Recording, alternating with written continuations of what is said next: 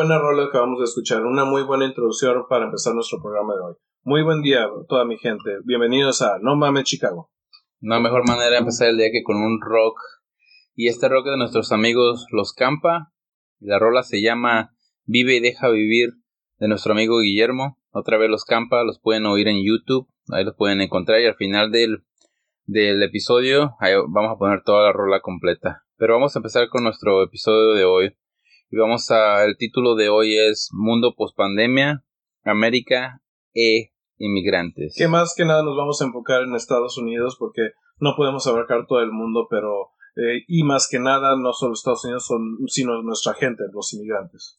Pero vamos a empezar con nuestro segmento Un día como hoy. Y bueno, voy a empezar yo. En 1493, Angelito, en Sevilla, Cristóbal Colón regresa tras el primer cruce del Océano Atlántico y es recibido triunfalmente. Mm, se tomó casi un año entonces desde que regresó aquí. Pero no sé si sabes que ahorita ya Cristóbal Colón ya no se ya no se le ve como como antes, como el gran este héroe. Héroe. Eh, es que han cambiado los tiempos, pero eh, ¿qué podemos hacer? Eh, pues fíjate que en un día como hoy, en 1865, muere uno de nuestros más queridos presidentes que ha sido Abraham Lincoln, que fue asesinado en una obra de teatro. Sí, para mucha gente uno de los mejores presidentes que ha habido en la historia de Estados Unidos. Y este, pero quién sabe, este, en, sus tiempos empezaron las, las, este, la guerra civil. Sí. Pero él estaba defendiendo buenos, este, derechos. Que de hecho en, estas mismas fechas, pero unos años atrás él fue que juntó a toda la gente para hacer la guerra civil. Ah. Pero continuemos. Exacto. En 1896 en Atenas finalizan los primeros Juegos Olímpicos de la era moderna, que comenzaron el 6 de abril. Oh, pues de, veras, ya, tiene mucho tiempo de eso. pues, eh, también en esta misma fecha, pero en 1912, uno de los eventos más importantes, ahora sí que de la historia, porque todo el mundo conoce esto, fue cuando el Titanic chocó con el iceberg y se hundió. ¿Cómo ves? Sí, pobre Leonardo DiCaprio. DiCaprio, güey, era Jack, güey. Y había espacio suficiente en esa pinche puerta donde pinche Rose, la culera, no lo dejó subir. Sí, qué culera, eh. Pinche ya culera. y bueno, en 1952, en el área 7 del sitio de pruebas nucleares de Nevada, en Estados Unidos, ahí por donde, donde este, tienen a los extraterrestres. ¿O en el área 51? Por ahí, más o menos por ahí. Va. Estados Unidos detona la bomba atómica Baker, dejándola caer desde un avión. Oh shit, ahí fue donde empezó todo. Ahí fue pues en un día como hoy, pero en 1923, eh, pues para mí es muy importante porque la insulina es disponible al público y no sé si para ustedes, pero yo soy diabético, so gracias a eso estoy vivo. Bueno, pues en 1955 en Displain, Illinois, se inaugura el primer restaurante McDonald's. Y para los que no están muy familiarizados dónde está Displain, es un suburbio de Chicago, o no está muy lejos de Chicago. Y todavía está ahí, no está abierto, pero el restaurante sigue ahí mismo. Sí, de, esa fue la causa de mucho de la gordura de Estados Unidos. Gracias a ellos soy diabético. Gracias, Manobas. pues en un día como hoy, eh, pero en 1978, nace una celebridad que mucha gente lo quiere. Yo en lo personal lo llegué a odiar poquito porque fue el creador de la canción Despacito. Estamos hablando de Luis Fonsi. Despacito. Cállate, cállate. bueno, en 1982, Canadá aprueba una nueva constitución con la que obtiene la total independencia de Gran Bretaña. Mm, se tardaron, pero ya, ya están libres. Como que Gran Bretaña era dueño de casi todo, todo el continente americano. Mm, no todo España se la llevó la mayoría, pero ¿qué se le va a hacer? Eh, pues hace unos cuantos años, en el 2013, en estas fechas, eh, fue cuando dos bombas explotaron cerca de la meta del maratón de Boston, donde hubo tres muertos y más de 200 heridos, ¿cómo ves? Sí, no, estuvo cabrón, me acuerdo, estaba trabajando cuando pasó eso y se veía un poquito como de, de ficción, como si fuera una película. Sí, la verdad. Bueno, apenas el año pasado en París, Francia, se incendia la Catedral de Notre Dame. No, pues eso fue un incendio muy catastrófico, sobre todo que la catedral tiene muchos años, tiene su historia y mm, la verdad se siente, aunque nunca, aunque muchos de nosotros nunca hemos estado ahí, eh, la historia que tiene esa, esa catedral se siente. Ah, yo sí he estado ahí, sí. bueno, vamos a empezar con nuestro tema de hoy, mundo post pandemia, América e inmigrantes. Ok, pues empezamos con la verdad que este es un tema muy que nos afecta a todos, pues no solo a nosotros que estamos aquí como residentes, sino que a toda la gente que, que no tiene papeles, que, que vivimos aquí en Estados Unidos y la verdad nos está afectando económicamente, moralmente. Eh, ¿Tú qué opinas? ¿Cómo crees que la gente está viviendo ahorita? ¿Y, cómo, ¿Y cómo la va a pasar después de que pase todo esto? Exacto, no, pues ahorita, pues ahorita este, está en un momento que nunca habíamos pasado, pero vamos a hablar del cuando todo esto se acabe, del nuevo mundo, cómo va, cómo vamos a estar. Pues mira, yo, yo lo, la verdad creo que vamos a estar cerca de lo que vivimos en los 30 en la Gran Depresión, porque nunca habíamos vivido para algo parecido como esto, porque hace que como cerca de 20 años cuando pasaron las lo del 9-11, lo de las Torres Gemelas, o sea, tuvimos una economía se, se fue a la chingada por un momento, pero nada que ver con lo que estamos pasando ahorita. Sí, no, tienes razón.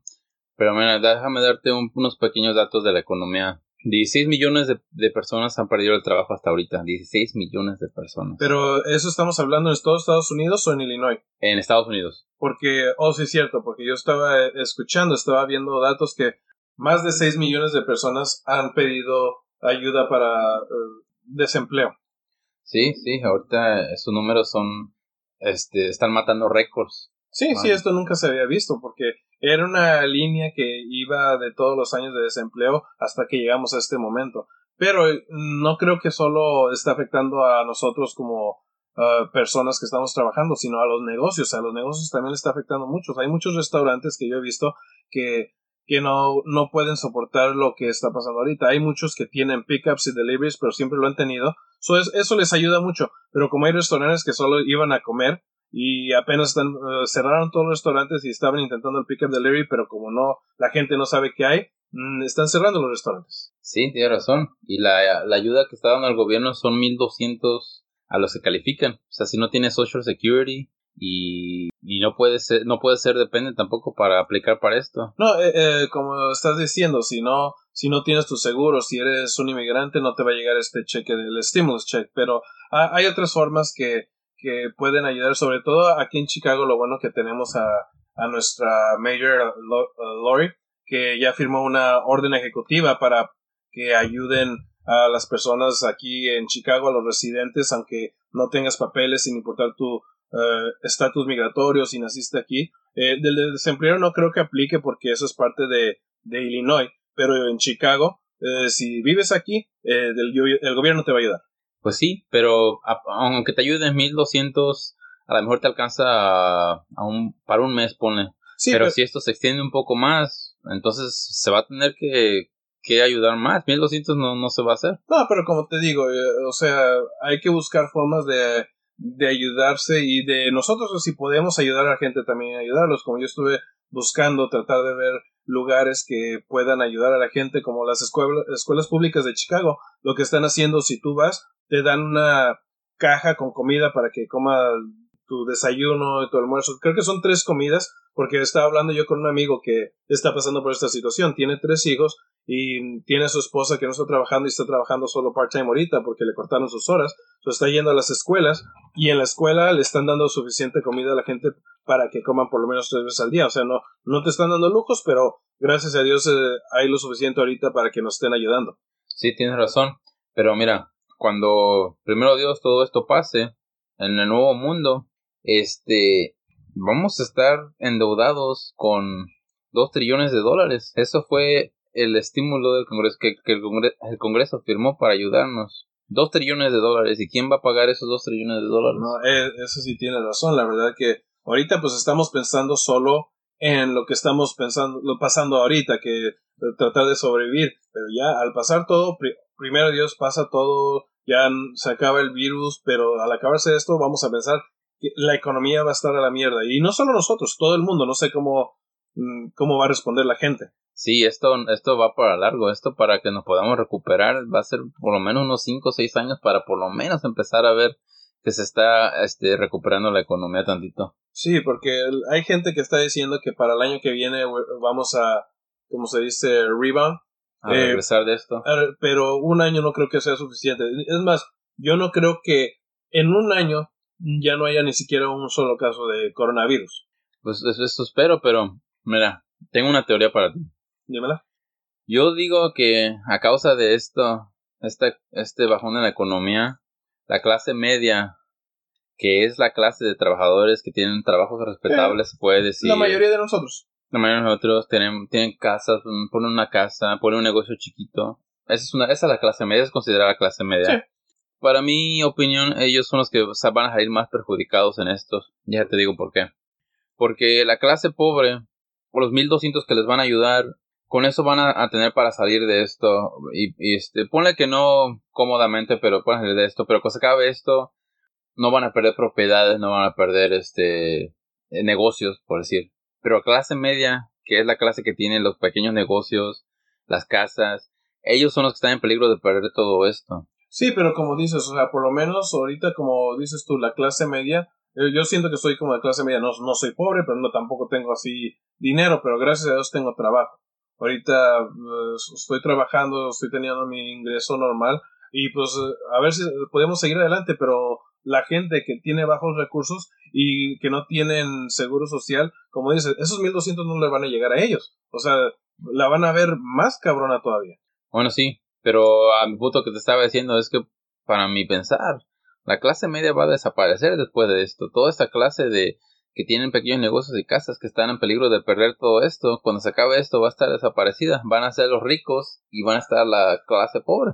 Eh, aquí es para que veas que todos somos esenciales. Ahorita, la, como dices tú, la clase pobre, no los veo yo como clase pobre, pero eh, la clase con, con más bajos recursos somos esenciales aquí en Estados Unidos. Porque ahorita tú no ves a los ricos haciendo todo lo que tienen que hacer, andan en sus casas esperando que pase todo, pero en cambio nosotros estamos aportando a la economía, porque si no es por nosotros, la economía estaría peor de lo que está ahorita. Bueno, sí, y no, y este, y te digo, la mayoría de la clase media ahorita en Estados Unidos somos los hispanos, los latinos. Sí, eso sí.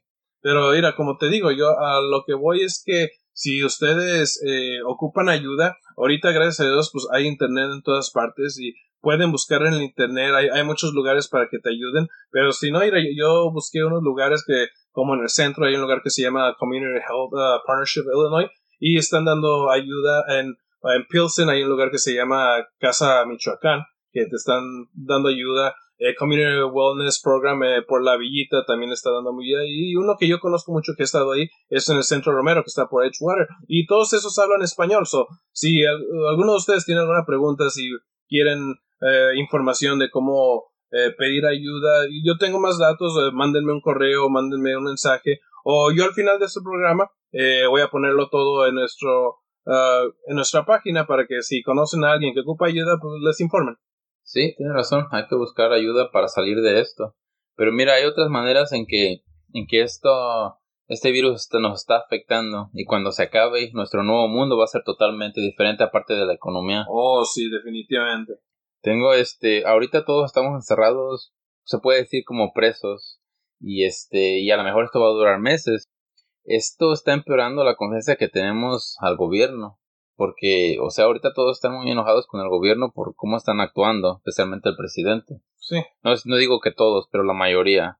Eso está afectando en la confianza que tenemos a salir en la confianza que tenemos en estar alrededor de, de nosotros mismos, de sí, otra gente. Porque, porque, ahorita nosotros estamos todos encerrados, pero digamos que nos digan, mañana ya pueden salir, ¿quién va a salir con la confianza de que, oh, ya puedo hacer lo que sea? Pues vas a ver la gente y no, ¿qué tal que todavía esté contagiado? Va, va a tardar a pasar mucho tiempo antes de que tengamos la misma confianza de salir como que si de veras pudiéramos hacer todo normalmente. Exacto. Creo que vamos a empezar ese nuevo mundo con un tipo de fobia que nunca habíamos visto antes, de estar alrededor de gente. Eh, tienes razón, esa es muy buena palabra, una fobia.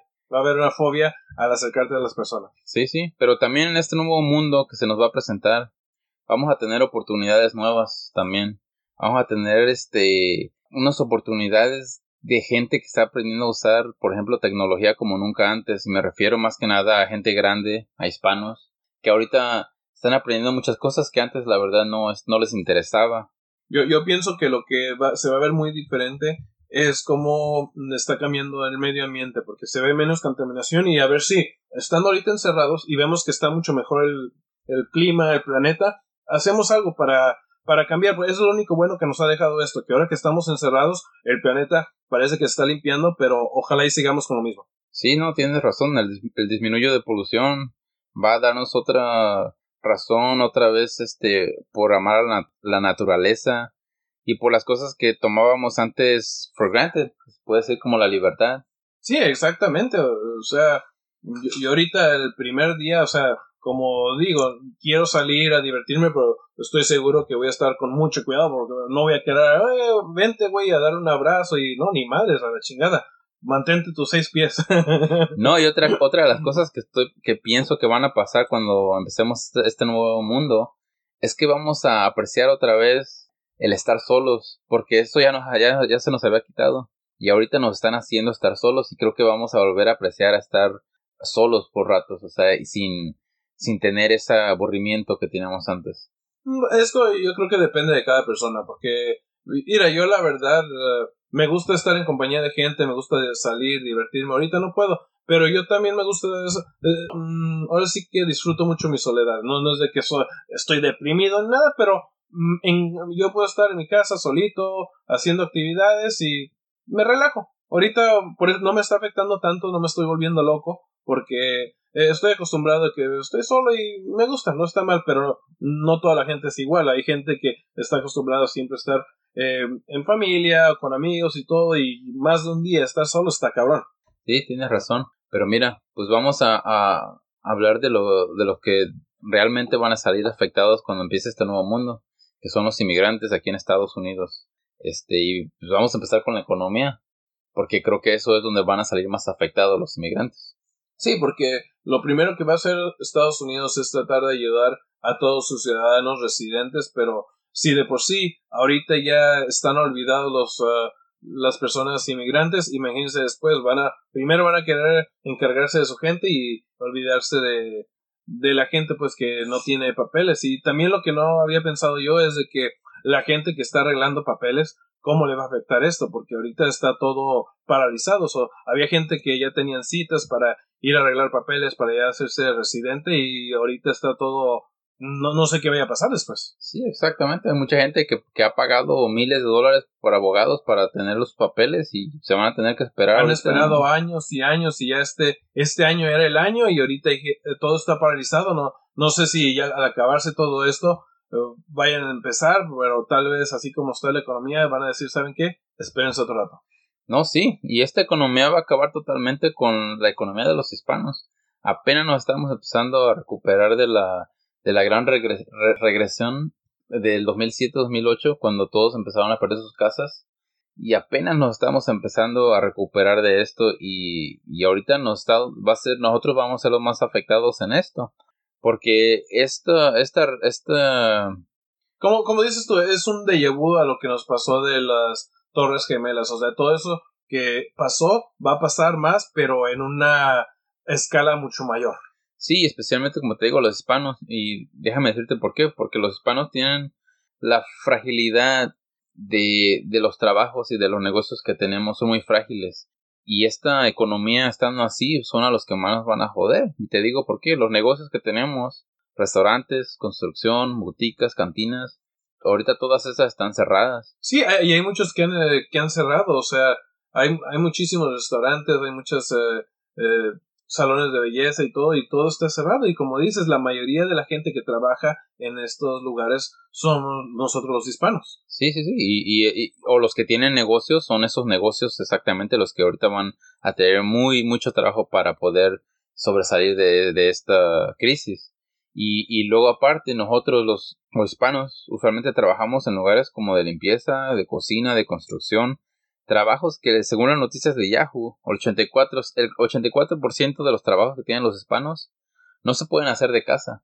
Y eso hace una gran diferencia porque la mayoría de los americanos, ellos pueden hacer su trabajo de casa y ahorita pueden seguir agarrando ingresos desde su casa, pero los hispanos, o sea, no hay manera de hacer nada en la casa. Que es como nosotros, nosotros dos estamos trabajando toda la semana y no podemos trabajar desde casa. El día que el restaurante se cierre, yo me quedo sin trabajo. Exactamente, ¿no? Y, y pues bueno, ojalá que, ojalá que este, podamos recuperarnos de esto pronto. Somos muy, muy trabajadores, pero tenemos que echarle un montón de ganas y, pero en especial agarrar la ayuda que se puede ahorita. Y lo que tenemos que hacer nosotros para ayudar a la economía, que en cuanto esto acabe, no salgan del país. Eh, si quieren viajar, viajen dentro de aquí, del mismo país, aquí en Estados Unidos, para aportar dinero a la economía del país. Eh, compren local, no compren nada extranjero. Yo sé que les gusta cosas del extranjero, hay cosas más bonitas, pero por un año, un año que nos aguantemos en estar comprando cosas de aquí, cosas hechas en Estados Unidos, viajando dentro del país para ayudar a la economía. Eso va a ser lo mejor que podemos hacer nosotros. Tienes razón. Pero bueno, vamos a empezar nuestro segmento de qué opina Facebook y la pregunta que les hicimos fue ¿cómo afectó esta pandemia a los inmigrantes? Y nos dice nuestro amigo Ángel, Ángel López, nos dice que nos afectó tremendamente pues tanto lo económico como el medio de buscar ayuda médica por medio a ser deportados, por miedo a ser deportados. O sea que no buscan ayuda por el miedo de, que los deporten. Y, ese es otro problema. O sea, ahorita en estos casos eh, no tengan miedo en hacerlo. La gente les va a ayudar. O sea, hay eh, lugares donde los van a ayudar y ahorita no están preocupándose por deportar a nadie. Ahorita lo más importante es la salud y no les van a hacer nada, no se preocupen. Exacto. Mucha gente que ha muerto por miedo a, ir a pedir ayuda a un hospital. Sí. Bueno, nuestro amigo este Jen Mark nos dice que lo que están en proceso están viendo retrasos en sus casos, como estabas diciendo, ¿no? Porque muchas oficinas de inmigración están cerradas ahorita. Sí, es que ahorita para ellos esto no es una prioridad. O, sea, si pasa, yo creo que van a seguir donde se quedaron, pero ahorita como eh, para el país no es prioridad traer gente. Ahorita lo que quieren es parar la pandemia. Bueno, nuestro amigo Luis Hernández nos dice, esto no es muy fácil de explicar, uh, porque él conoce a una familia que está pasando por una situación difícil. Perdió su trabajo, tiene muy poco dinero y no tiene ayuda del gobierno y son de avanzada edad. Sin mencionar problemas de salud, ellos ocupan ayuda urgente y esto va para largo. Los inmigrantes somos gente de lucha, buscamos la forma de salir adelante y es una característica que tenemos, pero tienes razón, no pensamos mucho en los en los ancianos que no tienen ayuda. Y tiene razón, de hecho ahorita que estuvimos hablando ni los mencionamos y, y no es que lo, lo hagamos adrede, nomás que eh, son las personas olvidadas y, y son a los que más les afecta. Tienes razón. Bueno, nuestra amiga Angélica Norma nos dice que hay asistencia para todos, pero no es nuestra cultura buscar ayuda. O sea, está hablando del orgullo también. Eh, no, no tanto el orgullo, sino, no, tampoco voy a decir ignorancia, pero hay veces que como estamos en este país y pensamos de que solo la ayuda se la van a dar a la gente de aquí, por eso ni siquiera se, se ponen a buscar pensando que no hay ayuda, pero hay ayuda. Ah, busquen, eh, lo bueno es que como les digo, ya tenemos el internet y todo lo tenemos al alcance de las manos, nomás es buscarle bien. Tienes razón. Nuestro amigo Jorge Galván nos dice que si no aprendamos algo de esto, no servimos. Hacer el bien sin mirar a quién y ser más agradecidos de lo que uno tiene y no ser materialista y regresar a la educación del hogar. Eh, exactamente, o sea, ahorita de qué nos sirve tener tanto dinero. Hay gente que que tiene mucho dinero y ya se está muriendo. O sea, mm, eh, ayuda, pero lo más importante es ser buena persona, es ser, ayudar a los demás. Sí, tienes razón. Bueno, eso fue nuestro segmento de Facebook. Y bueno, yo tengo una, una nota para decir ahorita. Que cuando esto acabe vamos a tener un nuevo comienzo donde unas personas van a tomar ventaja y salir ganando, mientras que otras van a perder todo. Y así pasa usualmente con las depresiones o guerras y ojalá que muchos de nuestros hispanos puedan ser de las que toman ventaja y los que no pues espero que se puedan recuperar pronto. Pero ganemos o perdemos en esto siempre hay que aprender, como dice nuestro amigo de Facebook. Nosotros los hispanos somos las personas más trabajadoras que hay en este mundo, pero también somos las más gastalonas. Hay que empezar a aprender a ahorrar y a invertir bien y a no vivir a más de lo que tenemos. ¿Y quién dices que escribió esta nota, perdón? Yo. Esta la hice yo. Ahorita los cinturones Gucci y las bolsas Pradas ahorita no sirven de nada. Claro, ah, eso es cierto. Pero bueno, pues esto fue todo por hoy.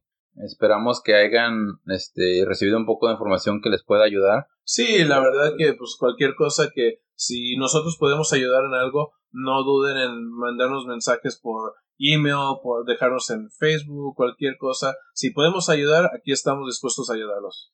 Y bueno, pues nuestro próximo episodio que va a salir el domingo, vamos a hablar un poquito de...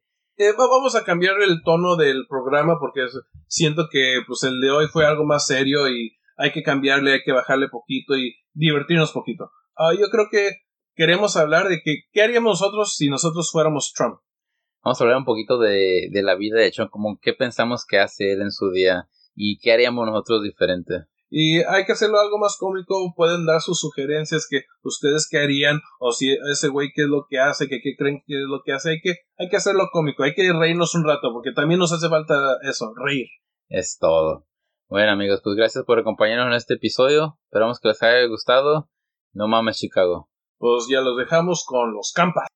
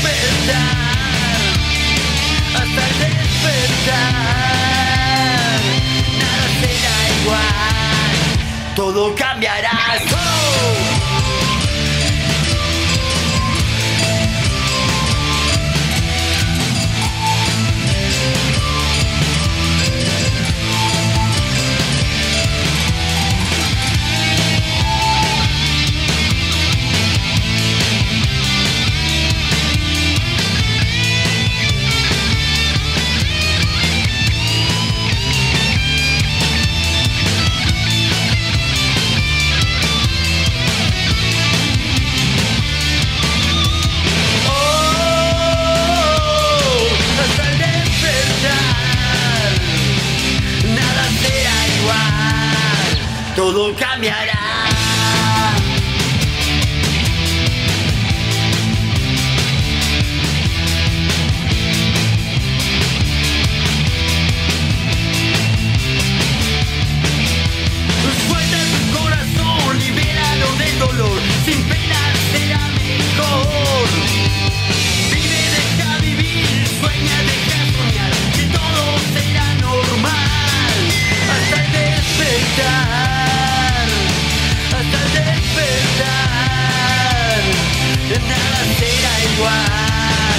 todo cambiará.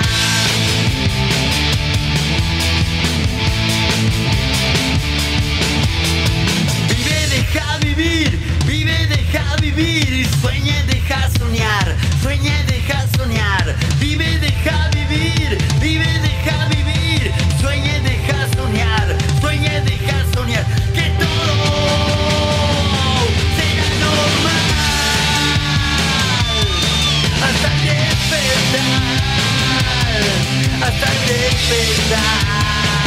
nada será igual.